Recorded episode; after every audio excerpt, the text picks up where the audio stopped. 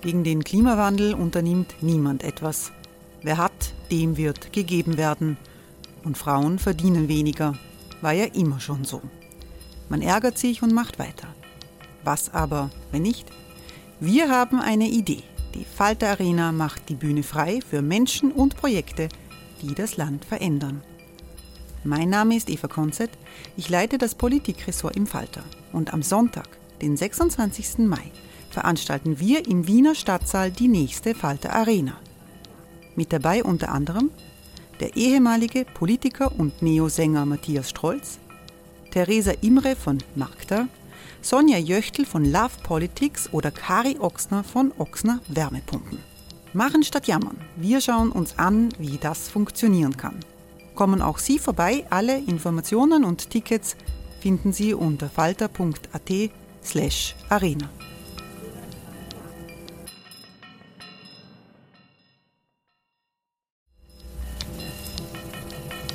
Falter-Podcasts werden durch Werbung unterstützt. Das hilft bei der Finanzierung unseres journalistischen Angebots.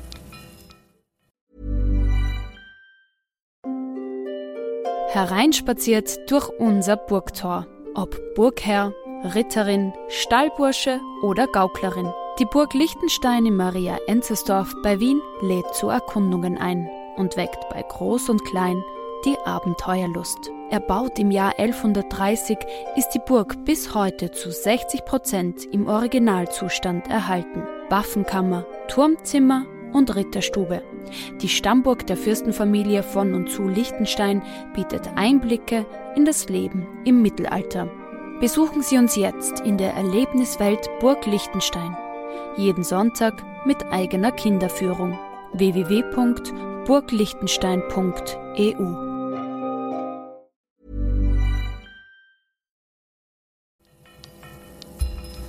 Falter Radio, der Podcast mit Raimund Löw.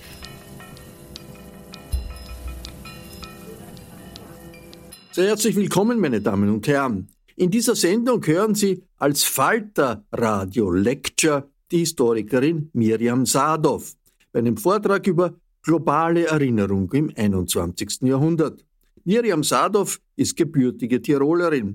Sie spricht über den mühsamen Weg der Erinnerungskultur im Österreich in dem sie aufgewachsen ist in den 1990er Jahren, in der Zeit der Waldheim-Affäre und des Aufstiegs von Jörg Haider. Museen, Denkmäler oder Kunstprojekte beschäftigen sich auf der ganzen Welt mit der Erinnerung an Gewaltkriege und totalitäre Diktaturen. Doch ihre Heimat Österreich ist ein spezieller Fall, argumentiert die Leiterin des NS-Dokumentationszentrums in München, Miriam Sadov, bei ihrer Wiener Vorlesung am 9. November 2023. Es ist ein besonderer Tag, eine besondere Nacht. Heute vor 85 Jahren brannten auch in Wien die Synagogen und es waren viele, weil Wien eben eine so jüdische Stadt war. Sechs architektonisch eindrucksvolle Synagogen, 18 Vereinssynagogen, 78 Bethäuser. Dass am 1. November diesen Jahres im Vorraum der Zeremonienhalle des jüdischen Teils am Zentralfriedhof brandgelegt wurde, dass dort und an der Uni Wien Hakenkreuze und antisemitische Graffitis auftauchen, dass Juden und Jüdinnen sich nicht mehr sicher fühlen. Und das Gleiche gilt für Romnier, Sintize und Musliminnen. Sie alle leben zunehmend in Angst. Das ist die Realität dieses Herbstes und sie erfüllt, erfüllt mich mit großer Sorge und dumpfer Hoffnungslosigkeit. Zurückzukommen in diese Stadt, mit der mich vieles verbindet und der ich glückliche und formative Jahre verbracht habe, ich habe nämlich hier studiert, löst in mir aber noch etwas anderes aus. Sehen Sie mir es bitte nach, wenn meine Überlegungen heute Abend von einem Gefühl leiser Nostalgie begleitet sind. Wohlgemerkt, eine Nostalgie nicht nach dem, was war, sondern nach dem, was wir uns damals erhofft haben, und das heute Gefahr läuft, verloren zu gehen. Um es anders zu formulieren, eine Nostalgie nach der Hoffnung und den Möglichkeitsräumen einer anderen Zeit. Als ich Anfang der 1990er Jahre in diese Stadt zog, in eine eineinhalb Zimmerwohnung am Alsergrund mit WC am Gang und Dusche in der Küche, versteht sich, zählten die Wiener Vorlesungen zu den großen Lichtblicken meines studentischen Alltags. Eine Veranstaltungsreihe, die Internationalität und Intellektualität in diese Stadt brachte und die Raum gab für die Stimmen und die Sprachen des Exils. Ich hatte meine Kindheit, die 1970er und 80er Jahre, es wurde schon erwähnt, auf dem Land verbracht, in einer österreichischen Kleinstadt. Und der Nachkrieg war damals noch überall präsent gewesen. Nazitäter lebten als unbescholtene Bürgerinnen in den Städten und Ortschaften. Es geschah ihnen nichts. Man munkelte vielleicht, dass der eine Aufseher in einem KZ oder der Vater der anderen bei der SS gewesen war oder dass der Apotheker im Hinterzimmer Hitlerbüsten sammelte.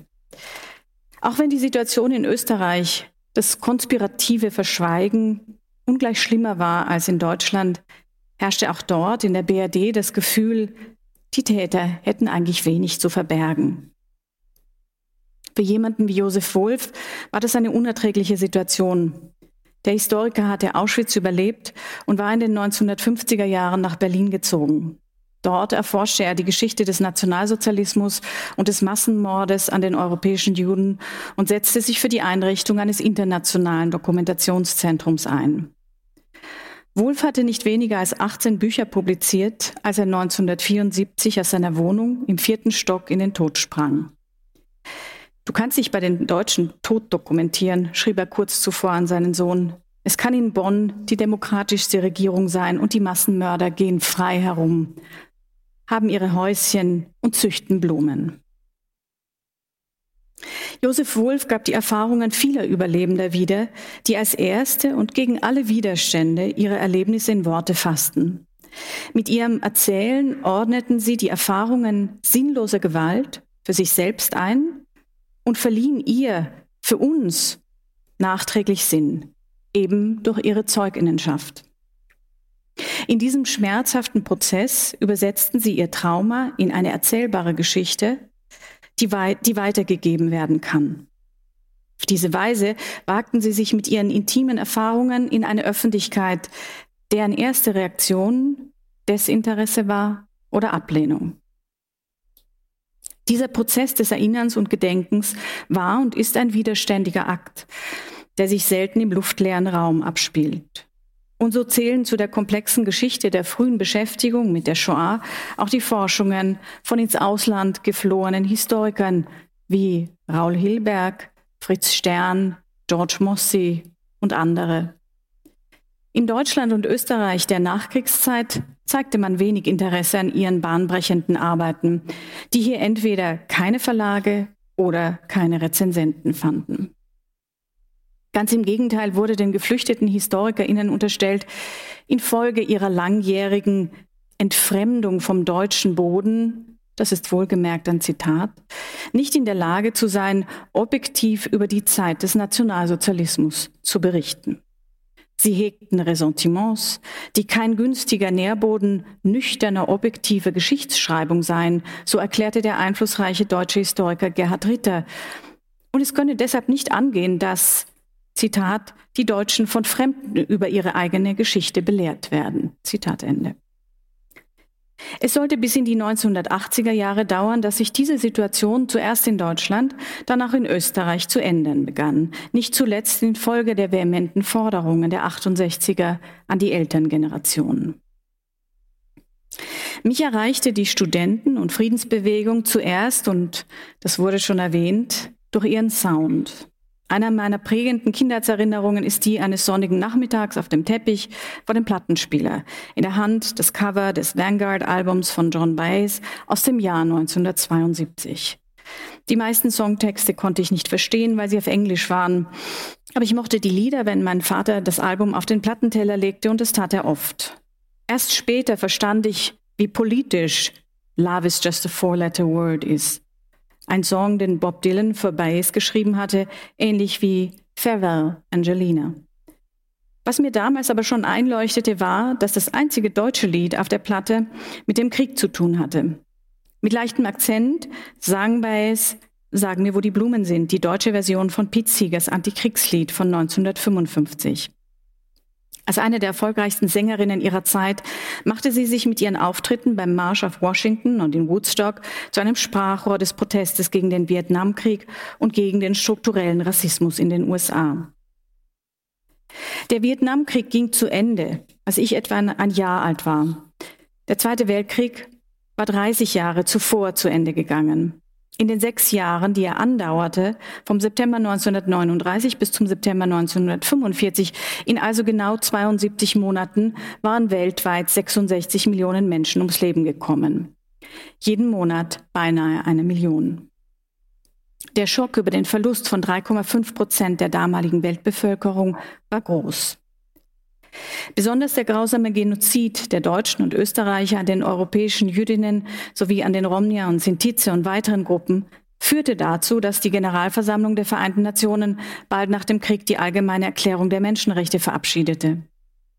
In 30 Artikeln formuliert dieser in mehr als 460 Sprachen übersetzte Text, welche Rechte jedem Menschen zustehen ohne irgendeinen Unterschied, etwa nach Rasse, Hautfarbe, Geschlecht, Sprache, Religion, politischer oder sonstiger Überzeugung, nationaler oder sozialer Herkunft, Vermögen, Geburt oder sonstigem Stand und unabhängig davon, in welchem rechtlichen Verhältnis er oder sie zu einem Land steht. Es liegt mehr als ein hoffnungsloses, äh, hoffnungsloses, hoffnungsvolles nie wieder in dieser Erklärung, die zwar rechtlich nicht bindend ist, aber doch eine Basis dafür schaffen wollte, die Welt nach den Vernichtungslagern, den Schlachtfeldern und Hiroshima neu zu denken. Und trotzdem folgte ein Krieg auf den anderen. Der Krieg war auch präsent in Vergangenheit und Gegenwart, während ich Pete Lied in deutscher Übersetzung lauschte. Where Have All the Flowers Gone wurde von einem Mann namens Max Kolpet ins Deutsche übersetzt. Sag mir, wo die Blumen sind. Kolpert hieß eigentlich Max Kolpenitzky und er überlebte als einziger seiner Familie die Shoah. Welche Rolle Kolperts Übersetzung, aber auch andere Lieder, ich denke an Arik Brauer oder die Vertonung von Theodor Kramers Gedichten durch die deutsche Band Zupfgeigenhansel, welche Rolle diese Songs für eine deutsche und österreichische Generation der Söhne und Töchter in der Verhandlung der Schuld ihrer Eltern spielten, wird häufig vergessen. Denn bevor das Wissen um den Holocaust mit der gleichnamigen Serie 1979 Einzug in deutsche und österreichische Wohnzimmer nahm, war er in den Liedern der amerikanischen Friedensbewegung seit mehr als 15 Jahren in den Jugendzimmern und Studentenbuden präsent gewesen. Ein Blick in die Geschichte des Gedächtnisses von Gewalt zeigt, dass viele Initiativen und Momente des Erinnerns von jeher transnational und transkulturell angelegt waren, indem sie aus einem Gedächtniskollektiv in ein anderes hineinwirkten. Darüber hinaus zeichneten sich Erinnerungsprojekte durch die Vielfalt ihrer ästhetischen und methodischen Zugänge aus, zu denen Literatur ebenso gehört wie Kunst, Film, Theater, Tanz, Musik, Comics oder die Wissenschaften. Neben dem Wissen und der Zeitzeugenschaft liegt es gerade heute mit der wachsenden Distanz zu den Ereignissen an künstlerischen Formaten, die gesellschaftliche Relevanz von Gedächtnis und Erinnerung neu zu verhandeln. Nicht nur hier bei uns, sondern in vielen Teilen der Welt. In ihrer radikalen Individualität schafft die Kunst nicht nur eine Verbindung zwischen rationalem und emotionalem Wissen, sondern spiegelt auch die vielen Ebenen und Formen des Erinnerns wider.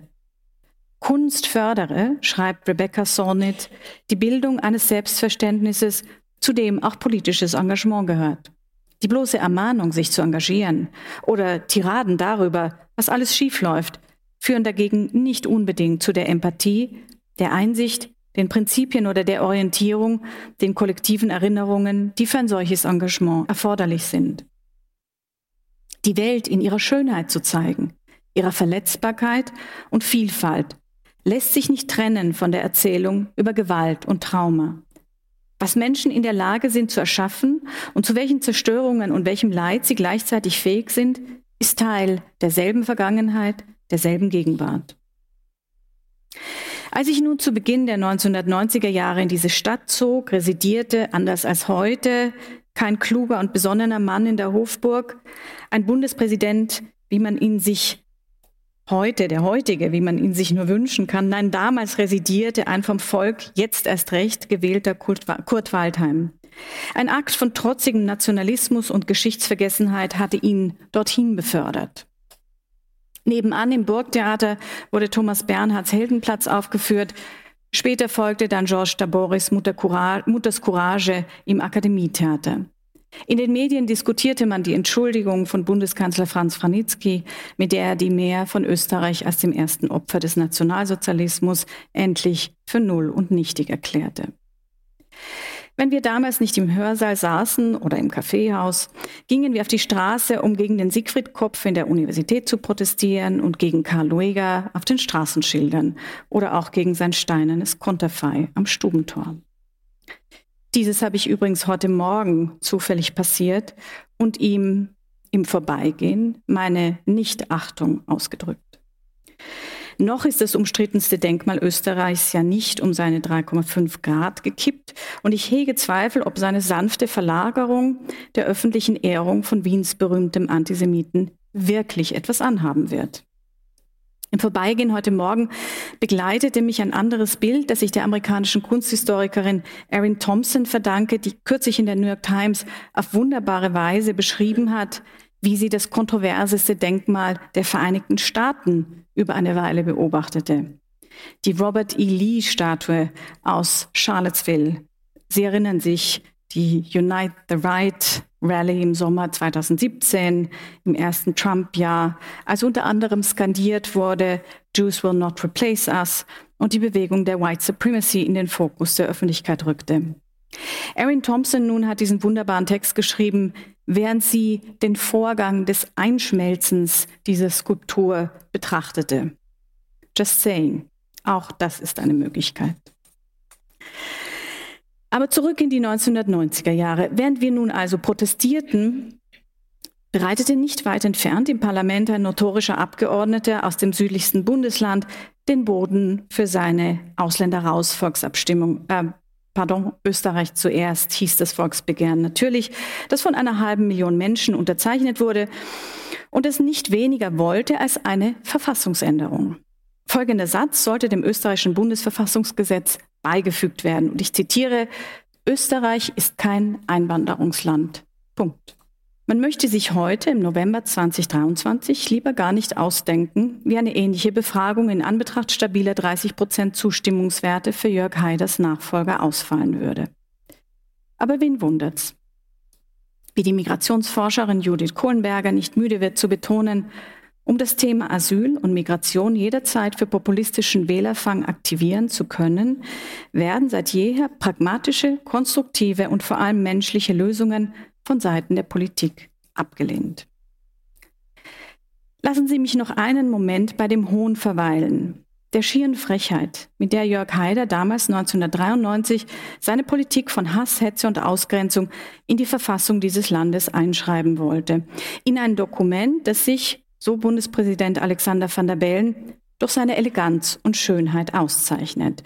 Und, so möchte man ergänzen, auch durch seine Modernität, Reflektiertheit und vorausschauende Weisheit. Wir verdanken es, Sie wissen es, dem Rechtswissenschaftler Hans Kehlsen, dessen Gedenktafel nicht weit von hier hängt, an seiner ehemaligen Schule, dem Akademischen Gymnasium. In Kelsens Biografie sollte sich Österreich in seiner ganzen Vielfältigkeit und seiner Grausamkeit einschreiben. Als Kind von Prag nach Wien gezogen, infolge des heftigen Antisemitismus mit seiner Familie zum Protestantismus übergetreten, Autor der ersten österreichischen Verfassung, um später zuerst ins schweizerische, dann ins amerikanische Exil zu fliehen. In den von Kelsen geschaffenen Verfassungstext von 1920 wollten sich nun die alten wie neuen Parteigänger von Rassismus und Antisemitismus einschreiben. Das Unsägliche geht, leise gesagt, übers Land, schrieb Ingeborg Bachmann. Der Aufstieg der FPÖ, Österreichs Beitrag zum frühen europäischen Rechtspopulismus, begleitete die Aufbruchszeit der 1990er Jahre. Es war die Zeit eines neuen Umgangs mit Erinnerungen und sie folgt nicht zufällig auf den Fall der Berliner Mauer. Ein weiterer Jahrestag, an den wir heute erinnern. An das Ende des Kalten Krieges hatte sich die Hoffnung geknüpft, aus der Geschichte der Gewalt zu lernen und aus dem Zusammendenken von Erinnerung und Zukunft in ein friedliches Zeitalter einzutreten. Bis kurz zuvor war die nukleare Bedrohung des Kalten Krieges real und spürbar gewesen. Und obwohl mit dem Krieg auf dem Balkan der bewaffnete Konflikt nach Europa zurückgekehrt war und mit dem Massaker an 8000 bosnischen Muslimen auch die Gewalt, trotz allem wurde das Vertrauen in, ein positive, in eine positive Entwicklung nicht erschüttert. Der Politikwissenschaftler Francis Fukuyama machte mit seiner These vom Ende der Geschichte Furore, in der er die damalige Stimmung auf den Punkt brachte. Wenige Texte wurden häufiger zitiert und je mehr Zeit vergeht, häufiger widerlegt. Fukuyama erklärte das Jahr 1989 nicht nur zum Wendepunkt des 20. Jahrhunderts, sondern der Menschheitsgeschichte überhaupt. Totalitäre Regime, Terrorherrschaft und autoritäre Führer hätten sich auf Dauer als nicht funktional erwiesen. Die Zukunft lag in der liberalen Demokratie. Aus der Blickrichtung vom Ende der Geschichte schien es nun möglich und notwendig, zurückzuschauen und zu erinnern und damit den Beginn eines neuen Zeitalters einzuläuten. I'm Sandra, and I'm just the professional your small business was looking for. But you didn't hire me because you didn't use LinkedIn jobs. LinkedIn has professionals you can't find anywhere else, including those who aren't actively looking for a new job but might be open to the perfect role, like me. In a given month, over 70% of LinkedIn users don't visit other leading job sites. So if you're not looking on LinkedIn, you'll miss out on great candidates like Sandra. Start hiring professionals like a professional. Post your free job on linkedin.com/people today. Es sollte anders kommen oder war eigentlich immer schon anders gewesen, denn Fukuyama hatte vor allem den Westen im Blick und nicht die ganze Welt. Heute leben 72 Prozent der Weltbevölkerung unter autokratischen Re Regierungen. Vor zehn Jahren waren es noch 46 Prozent. Die Tendenz ist steigend. In der illiberalen Wende wird das 20. Jahrhundert immer wieder als Resonanzraum herangezogen.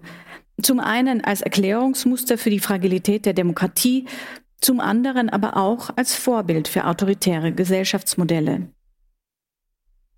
Auch die Hoffnung der 1990er Jahre, die Klimakrise technologisch zu lösen, hatte sich als falsch entpuppt. Mit Blick auf den aktuellen Zustand der Welt, die Rückkehr der nuklearen Bedrohung, die Krise der Demokratie und des Klimas und vor allem erst der eine und nun der andere Krieg, haben wir uns damals gründlich geirrt. Unter dem Eindruck der schrecklichen Bilder des Pogroms vom 7. Oktober in den israelischen Ortschaften und Kibbutzim nahe der unbewachten Grenze und der wachsenden Opferzahlen im Gazastreifen und heute der nun langsam auftauchenden Videos von den Geiseln, die immer noch in Haft sind,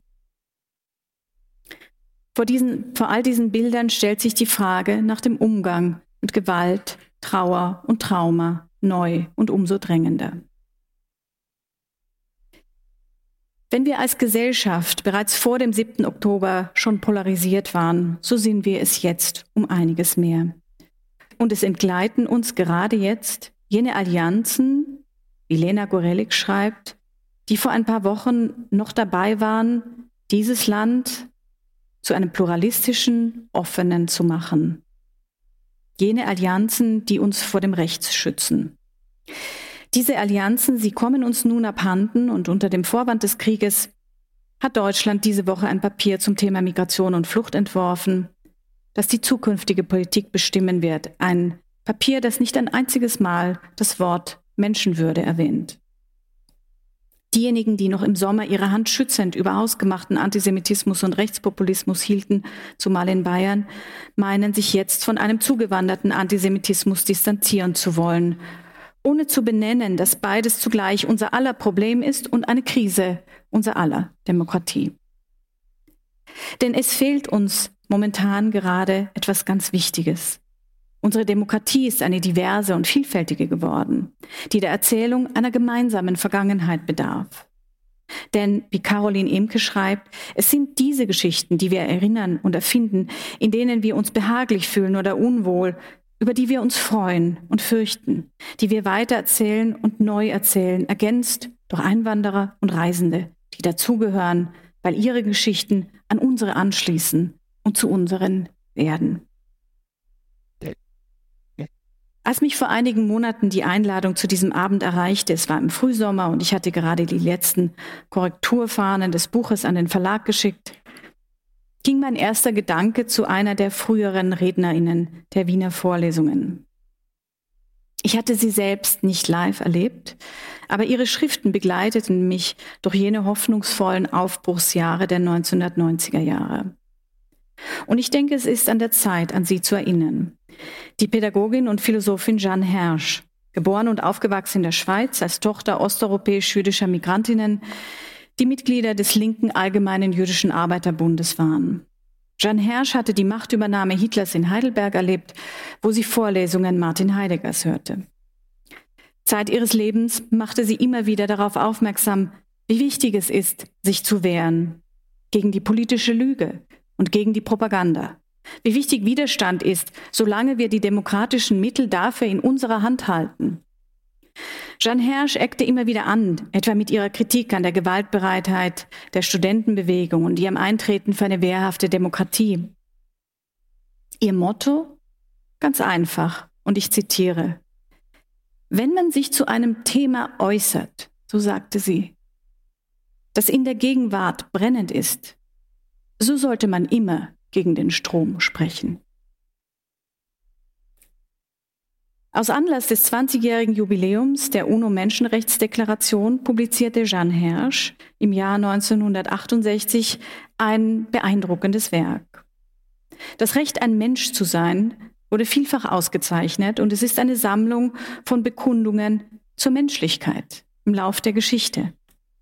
Da sind Gedichte, Zitate aus der hebräischen Bibel, aus dem Koran, dem Neuen Testament, dem Talmud, Texte aus der Türkei, ebenso wie aus Mauritius, von den Tamilen, aus dem alten Ägypten, aus Somalia und Äthiopien, übersetzt aus dem Sanskrit oder anderen Sprachen, aus allen Jahrhunderten, Kulturen und Kontexten.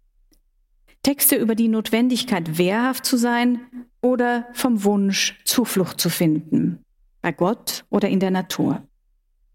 Texte von Victor Hugo, von Thomas von Aquin und von Simon Weil, die mit folgenden Worten zitiert wird.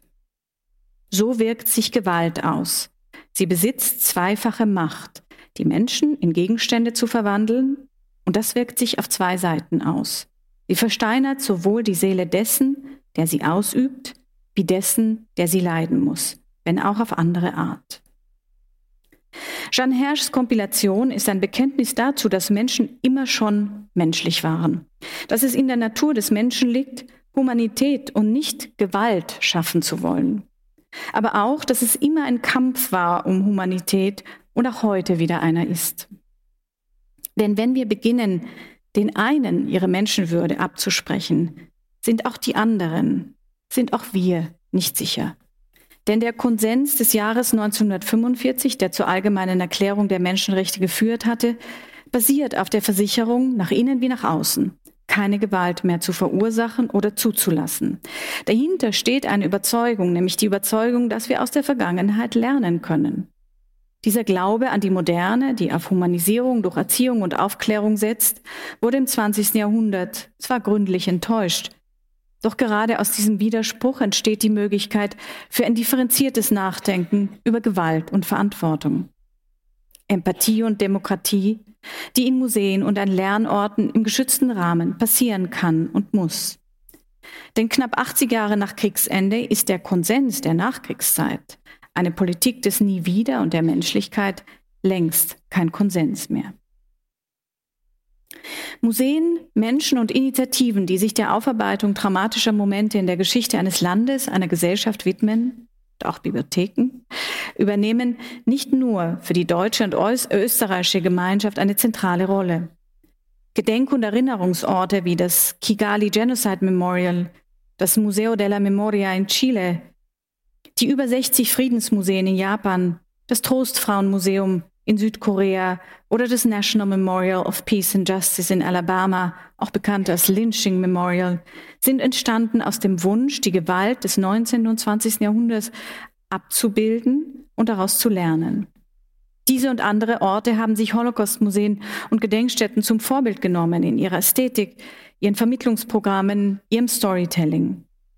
So unterschiedlich die jeweiligen Inhalte sind, werden Besucherinnen hier wie dort auf ihre Verantwortung, aber auch auf ihre Kraft, ihre Fähigkeit hingewiesen, sich für eine bessere Zukunft, eine hoffnungsvolle Zukunft einzusetzen.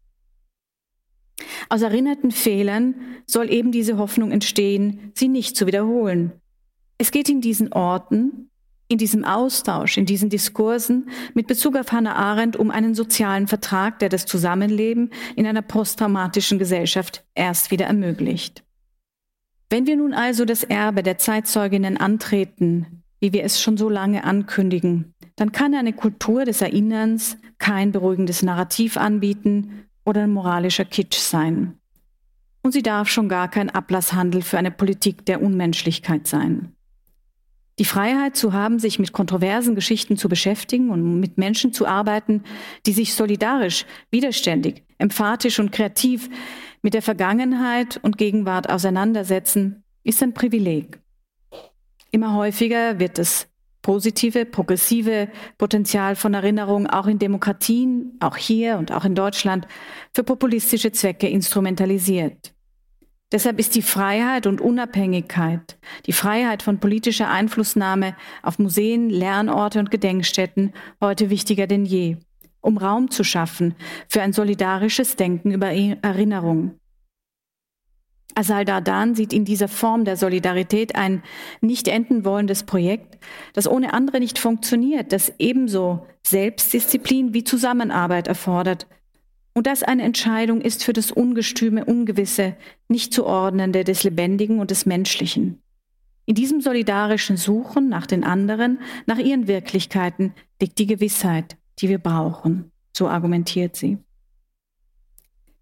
Es gibt Gründe dafür, dass wir uns leichter tun mit der Vorstellung von Dystopien, von einem apokalyptischen Ende, als mit dem Glauben an Utopien und an eine positive Zukunft. Einer der Gründe dafür liegt in der Amnesie und dem Vergessen. Ohne Erinnerung, ohne das Wissen über die Veränderung der Welt auch zum Guten, fällt es uns schwer, eine bessere Welt zu entwerfen. Gerade jetzt in einer Zeit der multiplen Krisen und schwindenden Perspektiven. Dabei ist es doch und war es immer eine Frage der Zukunft, wenn Menschen ungeachtet ihrer Verletzungen und Traumata über ihre Geschichte sprechen, wenn sie schreiben, sammeln, erzählen, berichten, fotografieren, filmen, wenn sie künstlerisch tätig sind oder Ausstellungen kuratieren. Um zu leben und zu überleben und uns dabei, ganz nebenbei, ein bisschen Hoffnung zu machen. Das Schlusswort hat jetzt die amerikanische Dichterin Amanda Gorman. Auch sie ist eine kräftige gegen den Strom. Und sie schreibt, We are not me, We are we. Call us what we carry. Vielen Dank. Die Wiener Vorlesung mit Miriam Sadow fand am 9. November 2023 statt. Bei den Veranstaltern bedanke ich mich sehr herzlich für die Zusammenarbeit. Sadows neues Buch trägt den Titel Gewalt und Gedächtnis, globale Erinnerung im 21. Jahrhundert. Das Buch kann im Falter Buchversand bestellt werden. Ich verabschiede mich von allen, die uns auf UKW hören, im Freirad Tirol und auf Radio Agora in Kärnten. Zeitgeschichte wird im Falter großgeschrieben. Ein Abonnement des Falter kann ich nur empfehlen. Alle Informationen gibt es im Internet unter der Adresse abo.falter.at. Ursula Winterauer hat die Signation gestaltet. Philipp Dietrich betreut die Audiotechnik im Falter. Ich verabschiede mich bis zur nächsten Sendung.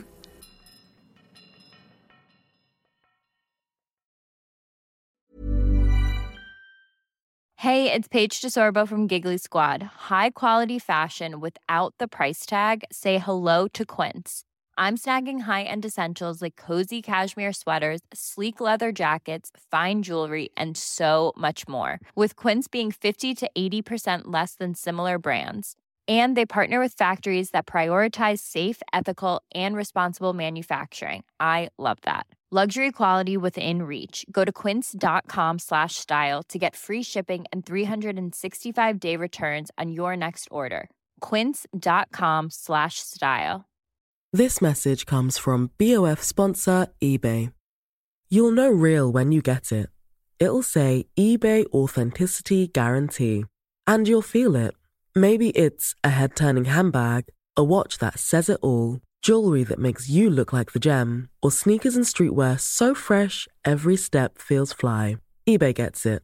So look for the blue check mark next to that thing you love and be confident that every inch, stitch, sole, and logo is checked by experts. With eBay Authenticity Guarantee, you can trust that feeling of real is always in reach. Ensure your next purchase is the real deal. Visit eBay.com for terms.